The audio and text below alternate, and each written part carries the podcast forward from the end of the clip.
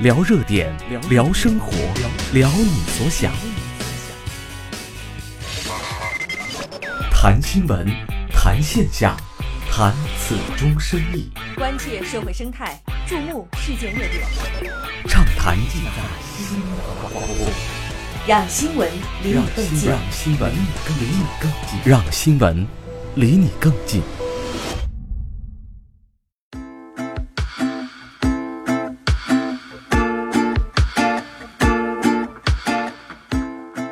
Hello，各位好，欢迎收听新华广播，这里是畅谈，我是孟畅，我是凯文。今天要和大家这个聊的这个话题啊，非常的应景，刚好是这个时段，正好啊，现在是毕业季啊。对，凯文就是就是凯文要面临的嘛，不，凯文还好，应该不用租房了。也是要的吧，以后将来还是要自己独立嘛，每个人都要经历的。凯文是刚刚毕业啊，嗯今天要聊的话题呢是毕业租房之痛啊。对，这个房租大家都知道是占了这个生活开支的很大一部分，但是对于一个特殊的人群是刚刚毕业的大学生，其实刚毕业大学生很多这个很房租自己真的是没有办法负担啊。嗯，两个方面来说，第一个是负担不起，嗯第二个是他们不知道这个房租对于他们来说是一个什么样的一个压力，因为他们刚刚没概念。对刚刚离开学校嘛，嗯就是可能学校的宿舍的环境会好一点，然后他们出来想找这个房子也可能会好一点，结果发现这个租金，哎，是一个大的问题啊。是的，所以说，今天我们一起来聊一下啊，这个呃毕业租房之痛。嗯，首先，我们来看一个数据啊，毕业之后首份的月薪，你拿来了多少来租房？嗯，毕业生的首份月薪啊，有百分之六点五是高于这个一万元，然后百分之十二点二呢是在这个八千到呃一千到八千之间，然后有百分之十二点二呢是在这个八千到一万元之间，然后嗯绝大多数百分之六十点五呢都是在这个五千到八千之间，嗯然后还有百分之二十二十点八呢是低于这个五千元。那这抱歉，我拖后腿了。我当时毕业的时候，我是在这百分之二十点八里头。大部分人其实都是吧对对对，大部分城市。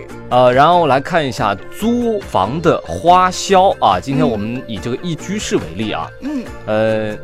呃，首先我想说了，这个一居室它可能是指的啊，不是不是说一套房啊，不是那种一室一厅啊，一居室，呃，也不是开间儿，指的是一间房啊，指的是一间房。一间房，对没有卧，没有那个客厅什么的吗？对，因为首先它这个指的是啊，北京、上海租房两千七左右，你几乎是不可能能够租到开间儿。哦，我知道了，是几个人合租，然后你这个一间卧室的，呃，不不不不，它是个人的花销啊，就是一哦套房，比如三室一厅，嗯，租一个主卧或者次卧花两千多，对，这这个价格啊，不是说嗯你一套房也什么一室一厅两千对，七、啊，就是大部分是合租的，然后你自己的那一个价，然后广州、深圳在每个月一千八左右啊，重点嗯商圈平均可以达到五六千啊，这个这个很正常。嗯。然后新一线城市这个一居室的平均的价格应该是每月一千块钱左右。嗯，好，我们来看一下，每月千元租房你能够负担得起吗？有百分之十九点一的毕业生啊，月供低于一千元，然后有嗯百分之五十点四的毕业生的月供是一千到两千元，百分之二十五的毕业生呢月供是两千到三万元，然后百分之五点五的毕业生月租超过三千元。有百分之二十五的毕业生的月供是两千到三千元，然后百分之五点五的毕业生的月租超过了三千元。嗯，刚毕业的话，我记得我当时我刚毕业租的房子，呃，两个人合租两千七一个月，那会儿应该这个也不算很贵吧，一千三百五一个月就平均下来嘛，一个人一千三百五，算还行的，我觉得。很便宜了，因为嗯已经很便宜了，在北京租这样的房子。对，就是我是属于这个百分之五十的这一档里头啊，大部分都是嘛。对，呃，最后就是要接着我们往下看啊，其实一聊到毕业啊，就是嗯有很大的问题，就是你选择留在这个北上广深呢，还是去到这个回家乡或者说二三线的城市嘛，嗯就是有一个选择。我们一起来看一下理想 PK 高房价。嗯，这个说白了就是你留在这个大城市啊，到底是为了坚持你的理想呢，还是被被迫这个高房价，然后被迫离开它呢？我们先来看一下，百分之二十八点二四的毕业生选择因为房租贵而放弃了意向中的城市。有百分之七十一点七六的毕业生呢，坚定的追随理想，也就是留在他嗯想要去的这些大城市。对对对，但是在大城市，那就是我们说的这个房价呀，对房价高啊，然后生活这个叫做生活快节奏啊，压力大呀。嗯。对，然后我们往下看，大多数学生表示房租是压力山大的。嗯，对，我们看一下啊，就是百分之六十点四的毕业生表示啊，租金普遍较高，工资支付房租有些困难。嗯，嗯，百分之十一点三的毕业生呢表示租金太高，根本租不起房。少数毕业生认为房租尚在可接受的范围内。嗯，这里要插句题外话，就是我认识的那些师弟师妹们有有一些这样的一些现象，就是因为可能他们在上大学的时候，这个呃家里给的生活费比较多啊，嗯然后就是这个过得比较宽裕啊。呃，一到毕业以后啊，家里觉得哦，你你毕业了，那我的生活费是相对于来说你可以自己挣了，是吧？我可以嗯可以少量的先支，就是赞助你一点，嗯呃，然后等到你那个你工作了，那自然你要自己养活自己。然后他们因为从大学里头出来，呃，大学宿舍的条件是相对来好一点的。对然后出来找房子的时候呢，就会想啊，我最起码住得比这个宿舍要好吧。要求就高了。然后就会发现啊，这个其实价格很高。然后刚出来的时候工资又比较低，嗯然后就一个很大的一个矛盾，发现啊，其实出来可能第一个月啊，甚至超过一半的工资要来拿来交房租。是，然后可能经过两个月、三个月，发现啊，其实他自己会发现啊，我住不起这样的。对，然后就会换一个或者小一点或者远一点的。要么就会换，要么就会问问家里开口，就是对现在的现状是这个样子的。嗯，我们就来看一下毕业生这个租房都看重什么？首先最重要的一点就是毕业了嘛，你就要就业，肯定是想要离上班地点近一点吧。嗯，如果你一天花个两个小时在路上的话，可能确实就一天就很疲惫了。嗯，而且现在越来越多的人看重的这个租房的，就是看重上班距离，因为嗯交通是一个非常非常大的问题。很重要的对因素。我看了一下这八点，一共有八点，我们先念一下啊：嗯商圈成熟、交通便利、安全舒适，还有房间的装修风格、物业管理水平、小区绿化环境。这不仅仅是毕业生租房看重的，其实好多的租房的这个租客都看重这些。对，对，尤其现在是呃交通的问题，我算过一笔账，嗯就是比如说你在远处租一个房子，可能嗯能便宜个四五百四五百块钱吧，嗯，但事实上你每天花一两个小时去这个坐地铁啊或者坐公交，呃，第一是时间，第二是你其实坐地铁坐公交你每个月的花费，嗯，其实差不多能够抵上你便宜这四五百块钱，是所以说你又累了，其实没有省多少钱啊。对。啊，接着往下看，毕业生最担心的三大租房的问题。一个是随意的涨租，第二个是虚假房源，或者说这个房屋存在质量问题，然后就是遇到黑中介。呃，其实最担心、最担心的问题应该是第三个，遇到黑中介。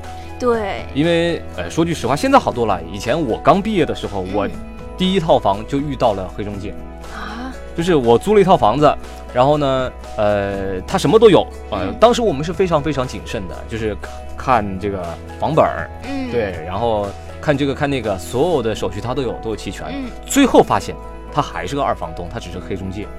他从房东那里租了房子过来，我也不知道他哪来的这个房本，房本什么东西都有。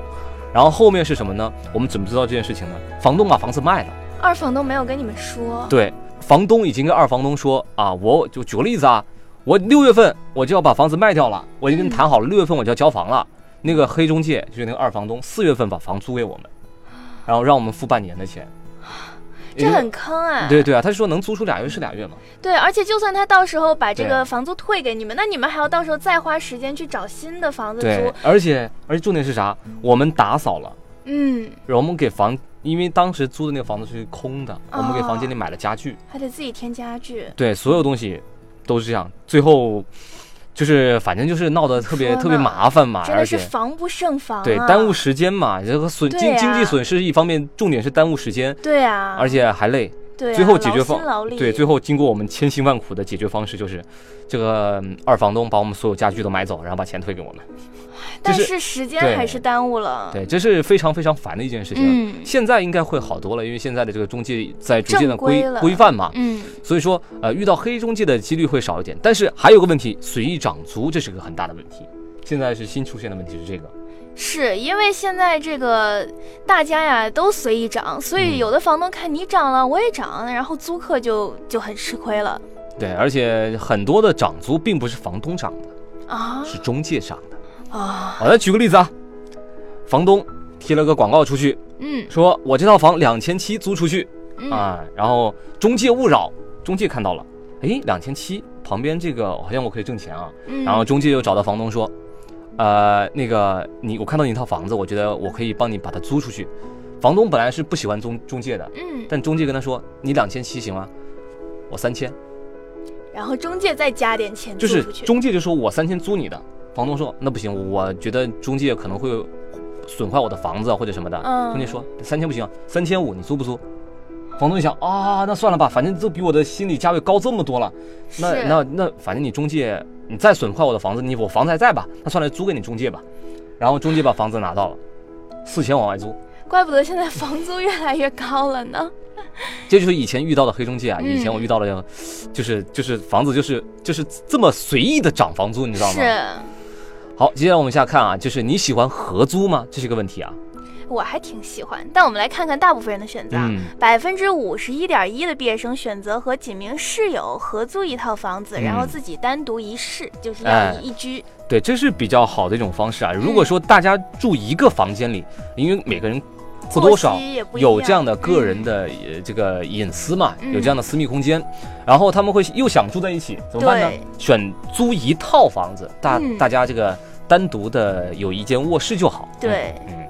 然后有百分之十七点六的毕业生和室友共用一个房间，这是比较少的。这个是比较经济的一个对对对办法。然后就是，其实现在针对这个百分之五十一点一的这种几名室友合租一套房子啊，嗯现在好多的这种这种叫做房地产商也推出了好多这样的这样的配套的租赁服务。哦，就举一个例子啊，就是他们现在建了好多的公寓，嗯，就是类似于大学宿舍一模一样，一间房一间房一间房一排过去，哦，然后在一层大厅或者二层大厅会有某个一些大型的这种公共空间啊，哦里头会有这种咖啡厅啊、厨房啊，甚至是配的就像类似于网吧一样的网咖呀，都是免费使用的，甚至还有健身房啊之类的。说的我都有点动心了。就是是他就是想营造一个就是跟大学宿舍一样的这样的一个环境。对他们有不同的主题，有大学主题，有白领主题，有金融主题，哦有 IT 主题。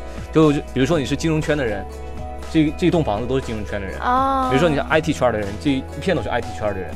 就是一方面是你们的有共同话题，嗯，你们聊得开心；第二就是，呃，工作上你们会有一些交集，会对会有一些碰撞。这就是现在出现的这种租房的一种状况。当然来说啊，这种是比较贵的。哦，肯定的，这个它配套的设施都这个我去看过，嗯、它整的玩意儿跟跟酒店一样。刚毕业的大学生可能大部分都负担不起吧。对他就是讲究的拎包入住嘛。嗯，嗯，然后我们接着往下看啊，什么样的形式的租房最受欢迎？半年付和年付选择的人数是比较少的。对，压力比较大嘛。嗯呃，百分之二十九点四的毕业生选择了季付，嗯，然后百分之五十三点九的毕业生呢更青睐于这个租金月付，但是哎这个压力比较小但是这个往往市场上遇到的比较少。月付的话，一般相对来说租金会比较高，而且、嗯呃，大多数这个房东不愿意这么来，对太麻烦了。对，但是刚毕业嘛，嗯，还是可以多听听家里人的意见。对啊。